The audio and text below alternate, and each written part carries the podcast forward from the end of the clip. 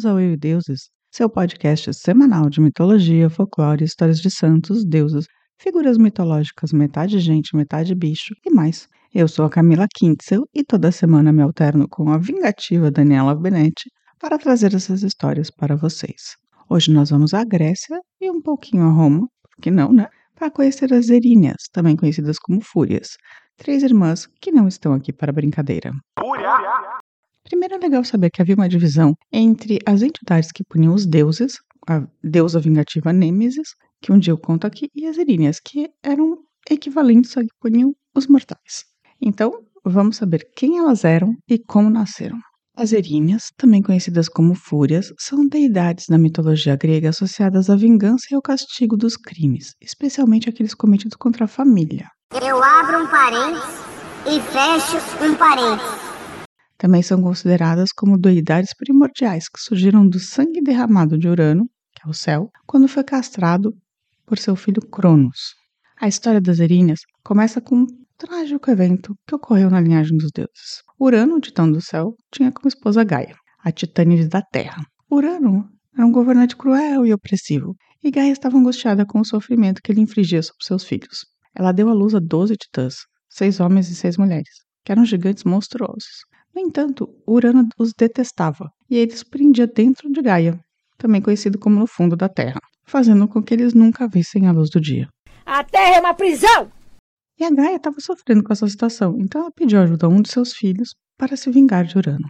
E o Titã Cronos, o mais jovem dos filhos de Gaia e Urano, concordou em ajudá-la. Gaia deu a Cronos uma foice afiada e encorajou a castrar Urano enquanto ele dormia. Cronos aceitou a tarefa e castrou o pai, lançando os genitais mutilados de Urano no mar. Tá capado? Dos testículos de Urano nasceu Afrodite, mas essa é outra história. E a gente já sabe que do sangue que escorreu dos órgãos cortados de Urano surgiram as três deusas terríveis e vingativas, conhecidas como Eríneas. Elas são três irmãzinhas, chamadas Tisífone, que é o castigo, Megera, que é o rancor, e Alecto, inominável. Na mitologia romana, as Eríneas são chamadas de Fúrias, com nomes bastante parecidos. Há outro mito de nascimento não tão popular que diz que elas eram filhas de Hades e de Perséfone e ficavam lá na profundeza do Tártaro torturando o povo que seus pais mandavam torturar, né? Basicamente. Mas uma coisa é certa: você não ia gostar de encontrar uma delas por aí. Nas descrições, que podem variar um pouco, pois mitologia, né? Elas possuíam asas negras, olhos flamejantes, sua aparência era aterrorizante, com serpentes enroladas em seus cabelos à la medusa, e suas mãos armadas com chicotes e tochas. Desculpem as feias, mas beleza é fundamental. As Eríneas foram consideradas como a personificação da vingança divina, e sua missão era perseguir e punir aqueles que haviam cometido os crimes contra a família, principalmente. Elas puniam aqueles que matavam parentes, traíam juramentos, quebravam laços familiares ou cometiam perjúrio. As Eríneas eram implacáveis em sua busca por justiça e vingança, caçando os culpados sem piedade. Elas não paravam de perseguir os culpados até que eles fossem punidos, e usavam seus chicotes para infligir as torturas e tochas para incentivar as almas dos criminosos. Além disso, elas eram capazes de enlouquecer suas vítimas com seu grito alto e assustador. Ou seja, as monstras eram uns monstrinhos, né? Mas assim, só da vingança. Você vai ver o que é vingança, imbecil. Para vocês terem uma ideia, povo tinha tanto medo das Eríneas que eles criaram outro nome para elas. Eles chamavam de Eumênides, que significava as bondosas. Para evitar falar mal o nome real e atrair a raiva das bichas. Então eles falavam: Ah, então se comporta, senão as bondosas vêm aí. Tipo isso. Cuidado, Epaminondinhas. Se você continuar se comportando assim, as benevolentes vão te pegar. Em Atenas, eles chamavam elas pelo, pelo eufemismo Semnaiteai, as deusas veneradas. Então é tipo, Olha, se você continuar agindo assim, traindo sua mulher, as deusas veneradas vão vir aí, viu? Tipo chamar aquela professora demônio de professora querida. É isso. Ai, querida. Mas tem diferenças entre as três e eu vou contar aqui. A Lecto, que era inominável, ela é quem castiga a cólera, a ira e a soberba. Ela é a versão de Nêmesis para os humanos. Espalha pestes e maldições, e quando decide que alguém tem de pagar, ela persegue a pessoa sem parar, com tochas nas mãos, não deixando a pessoa dormir e ameaçando queimar sua alma até conseguir. Gente boníssima, Lecto. Aí vem a Megera, que é o nome que a gente usa até hoje, né? A gente usa muito pra sogra. Pois ela é a personificação da inveja, do rancor e do ciúme. É cobiçosa e escrota. E está mais focado em punir os infiéis e as pessoas ruins no casamento. Talvez tenha por isso que tenha colado na sogra a megera, né? Ela é a mais persecutória. Uma deusa bem stalker mesmo, que fica fazendo a pessoa fugir eternamente, gritando os pecados dela no ouvido. Tipo, ela fica gritando, gritando, gritando, enquanto a pessoa foge, foge, foge, até a pessoa enlouquecer. Para! Para! Chata! Chata!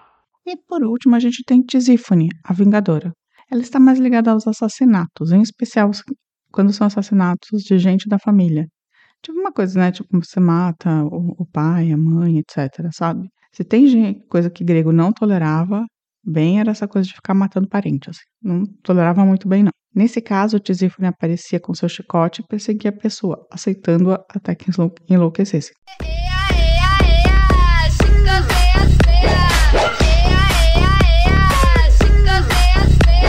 Então, uma usava tocha, outra usava chicote, outra gritava. Basicamente isso.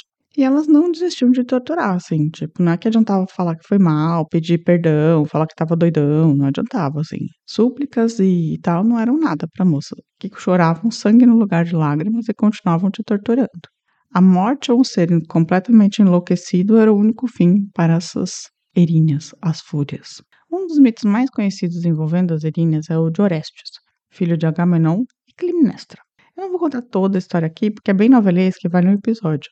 Mas basicamente ele mata a mãe por uma vingança pela morte do pai e pá, fúrias nele, né?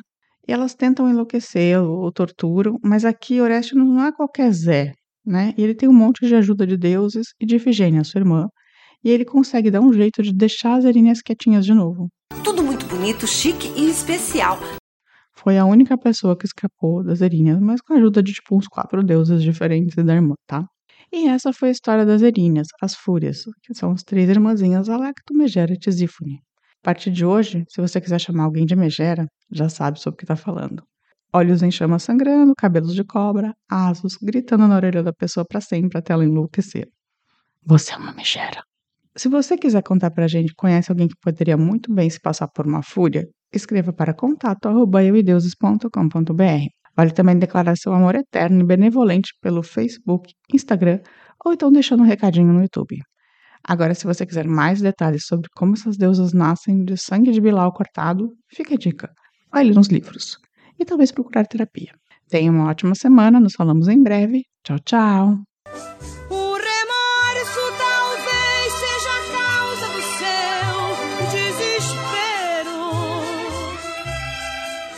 Você deve estar bem consciente do que praticou.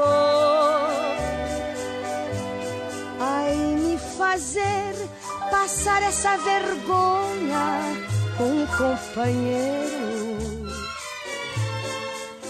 E a vergonha é a herança maior que meu pai me deixou.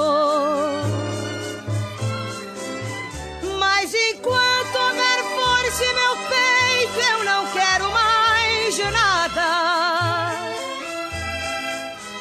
Só vingança, vingança, vingança aos santos clamar.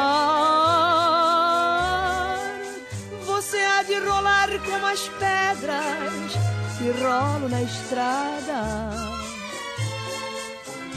Sem ter nunca um cantinho de seu para poder descansar.